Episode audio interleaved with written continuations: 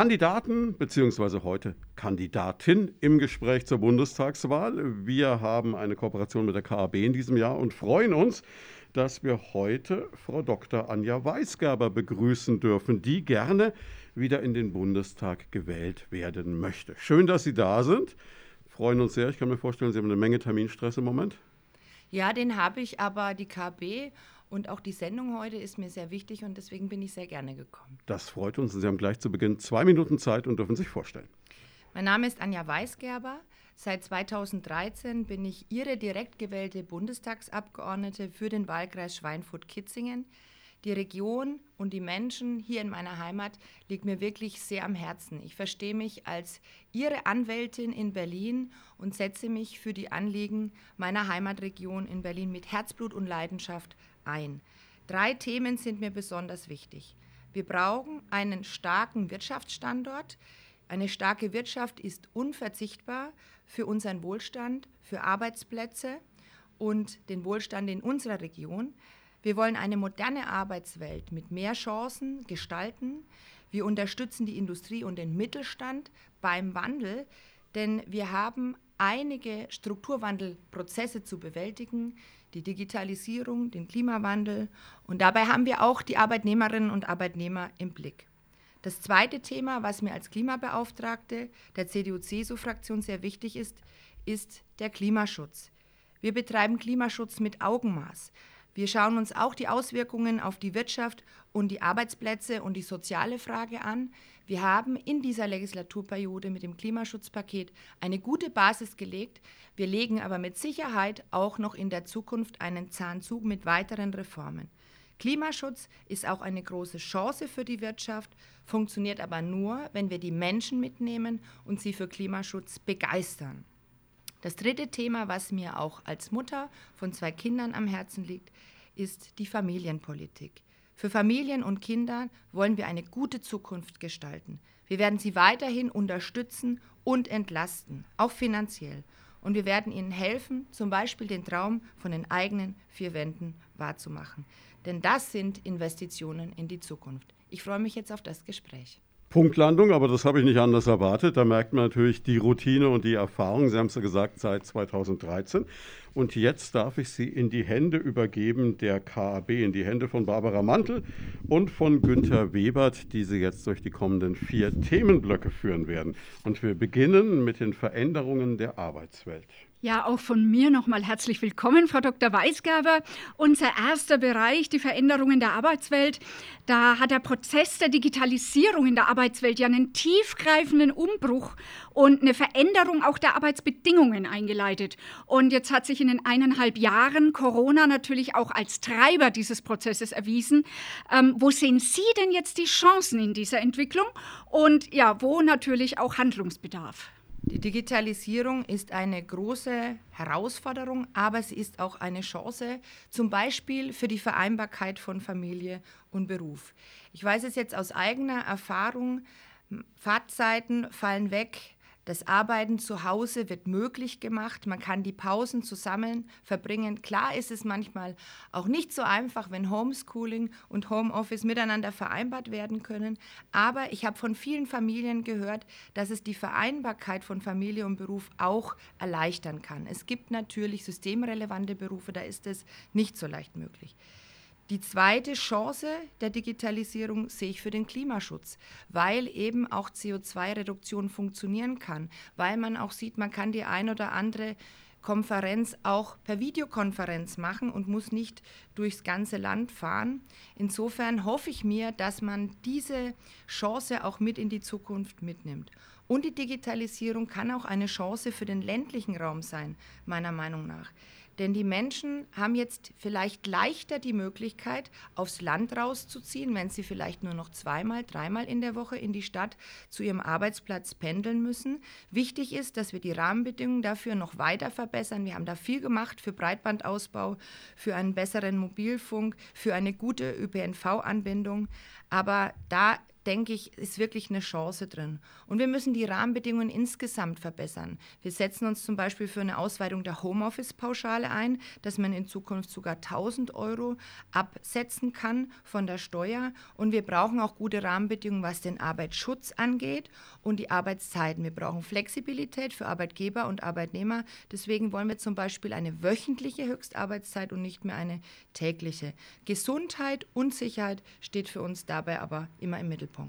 Jetzt hat man gerade in den vergangenen eineinhalb Jahren gemerkt, dass es vielen Menschen auch schwer gefallen ist, diesem technischen Fortschritt Schritt zu halten.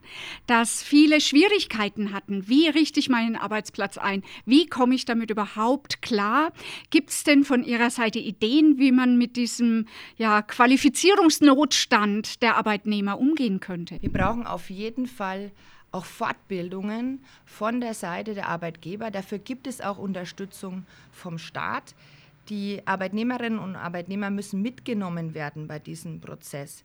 Es sind natürlich enorm schnelle Wandelprozesse. Man muss sich umstellen, man muss die Videokonferenzen beherrschen. Aber ich glaube, wir haben jetzt wirklich einen Kaltstart machen müssen in dieser Corona-Pandemie und haben das nach anfänglichen Schwierigkeiten dann doch ganz gut bewältigt. Und auch die Arbeitgeber sehen vielleicht sogar die Chancen des Homeoffice, dass sich vielleicht auch die Arbeitsbedingungen dadurch flexibilisieren, aber auch verbessern können. Ich habe das Stichwort Vereinbarkeit von Familie und Beruf genannt. Der Staat muss das unterstützen, die Arbeitgeber müssen fortbilden und müssen die Arbeitnehmerinnen und Arbeitnehmer dabei mitnehmen. Für uns als KAB ist der arbeitsfreie Sonntag zentraler Bestandteil einer menschenfreundlichen und Sie sagen es auch einer familienfreundlichen Arbeitszeitgestaltung. Wie stehen Sie, wie steht Ihre Partei zum Schutz des arbeitsfreien Sonntags und zur Gestaltung von der menschenfreundlichen Arbeitszeit? In Ihrem Programm steht ja da was anderes, was wir gelesen haben.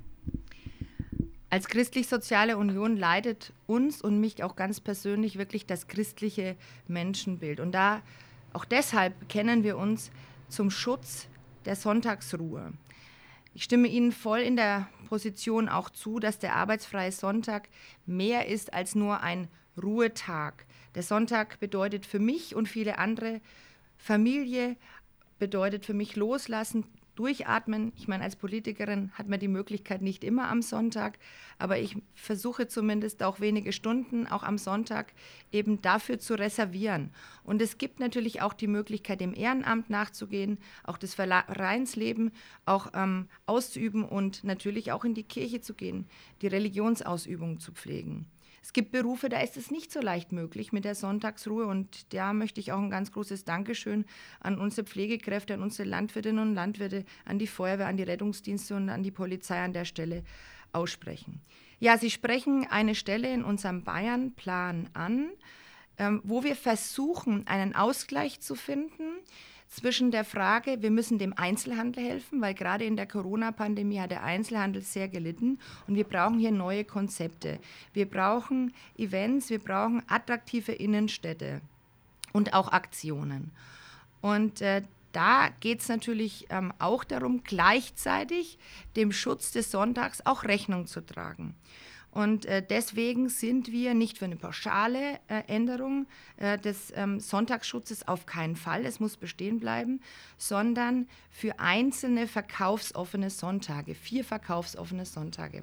Jetzt glaube ich, ich, wir sind uns mit der KB einig, dass man grundsätzlich ganz wenige verkaufsoffene Sonntage machen kann. Ihnen ist nur die Anlassbezogenheit, glaube ich, ganz wichtig. Auch, ja. ähm, dass man zum Beispiel das nur macht bei Messen ähm, oder eben ähm, bei besonderen Aktionen äh, und das dann auch damit ähm, ja, kausal verbinden kann. Diesen Wunsch, den hat auch die Sozialministerin sehr stark vorgetragen, auch bei uns im Parteivorstand und den werden wir auch mitnehmen. Es ist ja da ähm, noch nicht das letzte Wort gesprochen. Wir werden das auf jeden Fall weiter diskutieren. Ich habe gehört, dass Sie auch ähm, in München vorsprechen werden, Anfang September. Äh, wir werden diese Anliegen der Sozialverbände sehr ernst nehmen, weil auch uns der ähm, arbeitsfreie Sonntag ganz, ganz wichtig ist. Gleichzeitig müssen wir aber auch, wie gesagt, an den Einzelhandel denken. Und vielleicht gibt es ja eine Möglichkeit für einen Kompromiss, wenn man verkaufsoffene Sonntage macht, aber vielleicht die Anlassbezogenheit beibehält. Ja, ich denke, Sie haben mir da fast schon ein bisschen vorausgegriffen, denn gerade das, was in Ihrem Bayern-Programm ja drin steht, heißt ja, äh, die Sonntage sollen künftig nicht mehr von Märkten, Messen und Veranstaltungen abhängig sein, sodass man da durchaus ähm, ja, darauf achten sollte, dass da die Attraktivität der Innenstadt ja nicht nur durch einen geöffneten Handel äh, gegeben ist, äh, denn das Geld kann ja doch nur einmal ausgegeben werden. Ja, Sie haben recht. Ähm, es steht im Wahlprogramm, dass wir vier verkaufsoffene Sonntage machen wollen. Und es wird eben auch darüber diskutiert, wie ist es mit der Anlassbezogenheit. Aber da gab es, wie gesagt, bei uns auch unterschiedliche Meinungen. Ich habe die Sozialministerin erwähnt. Und deswegen sage ich, wir nehmen wirklich die Anliegen der Sozialverbände in dem Zusammenhang sehr ernst. Wir werden auch den Wunsch ähm, ja, sehr ernst nehmen, dass sie die Anlassbezogenheit beibehalten wollen und äh, dass in gewisser Weise auch eine Bedingung bestehen bleibt, damit es nicht ausufert. Aber ich denke, wir sind irgendwie beieinander, dass wir ganz, ganz wenige verkaufsoffene Sonntage machen müssen und über die Bedingungen äh, müssen wir sprechen. Und wie gesagt, da haben Sie einen Punkt gemacht und das werde ich dann auch mitnehmen, äh, wenn ich dann hoffentlich die Möglichkeit habe, Koalitionsverhandlungen zu führen und äh, dann auch dabei sein kann. Vielleicht noch eine Frage zur täglichen und zur wöchentlichen Arbeitszeit. Mhm. Jetzt haben wir ja die tägliche Höchstarbeitszeit von zehn Stunden. Davon wollen sie wegkommen. Aber gerade im Alter, und da muss ich mich ja auch schon dazu zählen, sind dann zehn Stunden Arbeit am Tag oder wenn es auf dem Bau ist, im Handwerksbereich, doch schon sehr viel, sodass man merkt, gerade wenn dann extreme Wettertemperaturen da noch sind, Kälte oder im Sommer die Hitze, sodass da schon neun Stunden manchmal zu viel wären. Mhm. Jetzt wollen sie von den zehn Stunden weggehen, vielleicht dann sogar elf, zwölf Stunden mhm. und auf eine wöchentliche Arbeitszeit kommen. Mhm. Wie, wie sehen Sie da die, die Chancen, dass man vielleicht doch äh, beides miteinander kombinieren kann? Also der Gedanke, der dahinter steckt, ist, dass wir mehr Flexibilität schaffen wollen, sowohl für die Arbeitgeberinnen und Arbeitgeber als auch für die Arbeitnehmerinnen und Arbeitnehmer. Es ist ja im Moment so, dass äh, vielleicht auch von der Arbeitnehmerseite her der Wunsch besteht, mal an einem Tag länger arbeiten zu können oder vielleicht auch der Bedarf da ist. Ich schaue da zum Beispiel auf die Gastronomie und viele andere Berufe, wo das manchmal notwendig ist.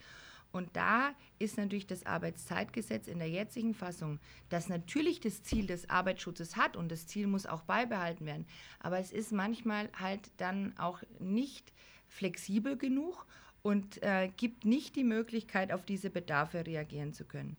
Ich setze da auch ein Stück weit an, auch auf die Eigenverantwortung von der Unternehmerseite. Äh, und das ist ja dann nicht die Regel, dass man immer abweichen kann, sondern es ist dann schon die Ausnahme. Und äh, das Ziel ist, einen Schutz zu garantieren für den ähm, Arbeitnehmer, für die Arbeitnehmerin und dieses Ziel, das soll man dann auch weiterhin leben. Es soll nur mehr Flexibilität geben. Und es hängt natürlich auch mit der Digitalisierung zusammen. Es kann jetzt sein, dass ich zum Beispiel auch als Mutter äh, dann nach Hause gehe und dann abends nochmal den Laptop aufmache und mich nochmal hinsetze. Und da hat dann zum Beispiel auch oft das Arbeitszeitgesetz einen Strich durch die Rechnung gemacht, was auch die Pausen und so weiter angeht. Und diese Digitalisierung bringt natürlich auch die Notwendigkeit mit sich, eine gewisse Flexibilität zu schaffen. Aber der Schutz ähm, und der Gesundheitsschutz muss weiterhin gewahrt werden, da bin ich bei Ihnen. Mit Blick auf die Uhr wäre das genau auch unser Schlusspunkt. Ich glaube, es ist auch relativ klar geworden. Mit etwas Glück hat die KAB jetzt eine Fürsprecherin für die Sonntage gewonnen, wenn Frau Weisgerber denn wiedergewählt wird. Und wir kommen zum nächsten Punkt, zum Klimaschutz. Ja, ich möchte da gern mit einem Zitat von unserer Bundeskanzlerin beginnen. Sie hat gesagt, ich bin der Meinung, dass ich viel für den Klimaschutz getan habe, aber ich verfüge über ausreichend wissenschaftlichen Verstand, um zu wissen, dass man in diesem Tempo nicht weitermachen kann, sondern schneller werden muss. Das hat Angela Merkel bei der Sommerpressekonferenz der Hauptstadtpresse am 22.07. gesagt. Ja, was heißt das jetzt für Sie, für Ihre Partei? Jetzt sind Sie natürlich gerade, was das Thema Klimaschutz angeht, sehr weit vorne wahrscheinlich und kennen sich sehr gut aus. Welche konkreten Maßnahmen Maßnahmen können Sie uns denn nennen, die vielleicht von Ihrer Seite schon geplant oder in der Tasche sind? Also ich möchte mich zunächst ähm, an die Aussage der Bundeskanzlerin anschließen. Wir haben wirklich in dieser Legislaturperiode, gerade in den letzten zwei, drei Jahren, eine hervorragende Basis gelegt mit dem Klimaschutzpaket, mit den Reformen, die wir schon durchgesetzt haben. Aber es ist richtig, wir werden auch in den nächsten Jahren nochmal einen Zahn zulegen müssen, auch um mit weiteren Reformen unser uns selbst gestecktes neues Klimaziel, die Klimaneutralität schon 2045 zu erreichen, auch zu schaffen. Aber nochmal ein kurzer Blick zurück. Was haben wir denn schon auf die Beine gestellt? Wir haben das weltweit erste Klimaschutzgesetz gemacht das in der Art und Weise des Aufbaus des Gesetzes vom Bundesverfassungsgericht nicht angegriffen wurde. Die sagten, es ist gut, dass wir einen Kontrollmechanismus drin haben. Es ist gut, dass wir die Sektoren alle dazu verpflichten, eigene Ziele zu erreichen. Wir müssen nur noch schneller werden im Sinne der Generationengerechtigkeit. Dementsprechend haben wir dann auch das Klimaschutzgesetz ähm, nachgebessert und haben die Ziele ambitionierter gestaltet, genauso wie es ohnehin auch von uns geplant war, nach der Anhebung des europäischen Klimaziels, die Angela, Angela Merkel auch durchgesetzt hat. Wir haben zum Zweiten eine CO2-Bepreisung eingeführt im Bereich Wärme und Verkehr und wir nehmen dabei aber auch die Menschen mit. Wir wollen den Preis nicht ins Unermessliche erhöhen, wie es teilweise von anderen Parteien gefordert wird, sondern es ist eine moderate Preiserhöhung und wir nehmen gleichzeitig eben auch die Entlastung in den Blick. Stichwort Pendlerpauschalenerhöhung, Stichwort Wohngeld, Stichwort Entlastung beim Strompreis, die gerade auch die Bezieher der kleinen und mittleren Einkommen auch entlastet. Und das dritte große Thema, wir haben ein umfassendes Maßnahmenbündel auch geschnürt. Zusammen mit dem Konjunkturpaket investieren wir 80 Milliarden Euro in den Klimaschutz und fördern zum Beispiel den Heizungsaustausch mit 55 Prozent, wenn ich zurzeit meine alte Ölheizung rausreiße und eine Pelletsheizung oder eine Wärmepumpe einbaue. Oder den Umstieg auf die Elektroautos. Wir fördern aber technologieoffen auch alle alternativen Antriebe in der Form, wo sie am meisten Sinn machen. Das ist das, was wir schon gemacht haben. Was müssen wir in der Zukunft machen? Wir brauchen eine weitere Abgaben- und Umlagenreform. Wir wollen die sogenannte Erneuerbaren Energienumlage komplett abschaffen und damit den Strompreis ähm, auch senken und Entlastung beim Strompreis auch bekommen. Wie gesagt, es nützt insbesondere den Beziehern von kleineren und mittleren Einkommen. Und wenn wir jetzt in vielen Bereichen auf Strom umsteigen, müssen wir unbedingt, auch für die Industrie übrigens, den Strompreis senken. Wir brauchen einen weiteren Ausbau der erneuerbaren Energien. Wir brauchen eine Klimasteuerreform, das heißt, noch weitere Anreize wollen wir auf den Weg bringen, um klimafreundliches Verhalten zu belohnen. Und wir müssen in allen Sektoren Maßnahmen vertiefen, die wir schon alle beschlossen haben, um CO2 zu reduzieren. Im Gebäudesektor mit einer weiteren Sanierungsoffensive. Da haben wir die steuerliche Förderung zum Beispiel eingeführt für die energetische Gebäudesanierung haben etliche Zuschüsse auch für die Sanierung und den Neubau von energieeffizienten Gebäuden. Und wir haben auch im Bereich des Verkehrs ähm, einiges auf den Weg gebracht und müssen den Weg weitergehen. Wir brauchen eine konzertierte Aktion Zukunft der Mobilität. Und wir müssen die Wirtschaft dabei mitnehmen. Auf die Wirtschaft kommt eine enorme Transformation zu. Das ist gerade hier in der Region Schweinfurt ein Riesenthema. Wir müssen dafür sorgen, dass es neue Perspektiven für neue Arbeitsplätze gibt. Ich bin der Meinung, Klimaschutz geht gegen die Wirtschaft und gegen den Mittelstand. Aber ohne Klimaschutz und ohne Klimaschutztechnologien wird es kein wirtschaftliches Wachstum geben. Und last but not least, auch die anderen Staaten müssen wir dabei mitnehmen. Wir setzen den Fokus auch auf den internationalen Klimaschutz. Jetzt haben Sie gerade schon ausgeführt, dass wir unbedingt CO2 reduzieren und ähm, ja, den Strom aus erneuerbaren Energien gewinnen müssen. Das heißt, wir brauchen grünen Strom. Wir in Bayern haben aber da ja, was die Windkraft angeht, einen kleinen Hemmschuh. Wie stehen Sie denn dazu, dass in Bayern diese 10H-Regel ja immer noch gilt und dadurch der Ausbau der Windenergie, gerade in Bayern, wo es wunderbar möglich wäre, leider etwas stockt. Also die Fakten sprechen dagegen, dass es nur an der 10H-Regelung in Bayern liegt, dass der Windausbau in ganz Deutschland stockt. Wir haben nur in Bayern diese Regelung und in ganz Deutschland, auch in vielen anderen Bundesländern, sind wir noch nicht zufrieden, was den Ausbau der Windenergie onshore, das heißt an Land, angeht. Und deshalb muss man sich mit den Ursachen dafür befassen. Und eine wichtige Ursache ist für mich, dass wir die Menschen bei dem Prozess mitnehmen müssen. Und deshalb haben wir jetzt jüngst durchgesetzt, dass die Kommunen finanziell beteiligt werden können, wenn in ihrer Kommune ein Windrad entsteht. Genau das Gleiche haben wir übrigens auch für Freiflächen äh, äh Photovoltaikanlagen jetzt beschlossen. Und das ist ein enormer Anreiz und es ist natürlich auch äh, eine gute Argumentationshilfe für den Bürgermeister. Aber ich glaube, es ist, und die Bürgermeisterin, es ist aber, glaube ich, wirklich sehr, sehr wichtig, die Menschen mitzunehmen bei dem Prozess. Und die 10H-Regelung hat genau das eigentlich zum Hintergrund, äh, dass man nicht ohne die Gemeinde etwas durchziehen kann, sondern dass man mit Beschluss des Gemeinderats zum Beispiel auch von 10H nach unten abweichen kann. Diese Möglichkeit besteht. Und es gibt nicht wenige Kommunen in Unterfranken, die diese Möglichkeit jetzt auch genutzt haben. Es gibt die Windkümmerer von der Bayerischen Staatsregierung, die auch dabei helfen bei diesem Prozess. Und der letzte Punkt ist natürlich, in Bayern ist die Effizienz und die Wirtschaftlichkeit der Windkraft nicht so hoch, wie es eher im Norden Deutschland ist. Und äh, deswegen brauchen wir unbedingt auch bei den Ausschreibungsverfahren eine Südquote, die haben wir jetzt auf den Weg gebracht, die liegt aber noch bei der Europäischen Kommission. Das heißt, wir brauchen einen Aufschlag bei der Vergütung, weil wir haben einfach einen Wettbewerbsnachteil gegenüber den anderen Bundesländern. Und deswegen haben wir auch übrigens in Baden-Württemberg den geringsten Zubau in ganz Deutschland. Das ist ein grün geführtes Land. Also man sieht, man muss sich wirklich mit den Ursachen befassen und da ansetzen und das tun wir. Kommen wir nochmal zurück. Sie hatten es schon kurz angedeutet auf unseren Wirtschaftsstandort Schweinfurt und die Region. Hier in unserer Region hängen viele Arbeitsplätze am Auto, Zulieferindustrie mit dem Verbrennermotor. Die Transformation zu mehr Klimafreundlichkeit erfordert die Anpassung dieser Arbeitsplätze.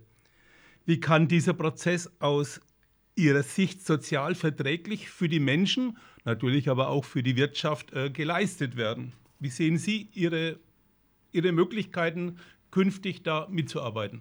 Mein Herzensanliegen ist wirklich, diesen Strukturwandel in meiner Region zu gestalten.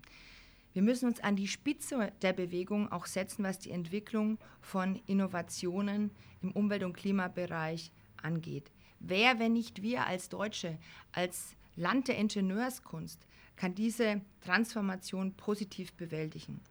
Es gibt ja jetzt zum Beispiel auch die Neuigkeit, dass wir in Deutschland bald größter Produzent in Europa von besonders modernen Autobatterien auch sein werden, gerade auch weil wir so einen hohen Anteil an erneuerbaren Energien haben und auch eine klimaneutrale Produktion gewährleisten können. Aber jetzt zum Standort Schweinfurt.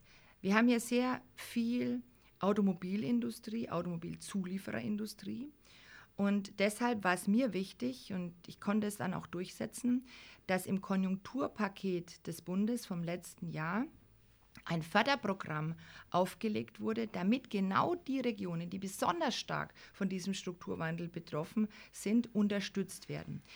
Es ist jetzt eine Förderung regionaler Transformationsnetzwerke in der Fahrzeugindustrie möglich. Dafür stehen 200 Millionen Euro insgesamt deutschlandweit bereit. Das Ziel ist, den Erfahrungsaustausch und die Vernetzung der Branche zu gewährleisten. Dabei sollen alle Akteure eingebunden werden, die Wirtschaft, die Wissenschaft, die Gewerkschaften und auch die lokalen Netzwerke. Wir haben ja hier schon die Region Mainfranken, mit der stehe ich da im intensiven Austausch, ebenso übrigens wie mit den Gewerkschaften.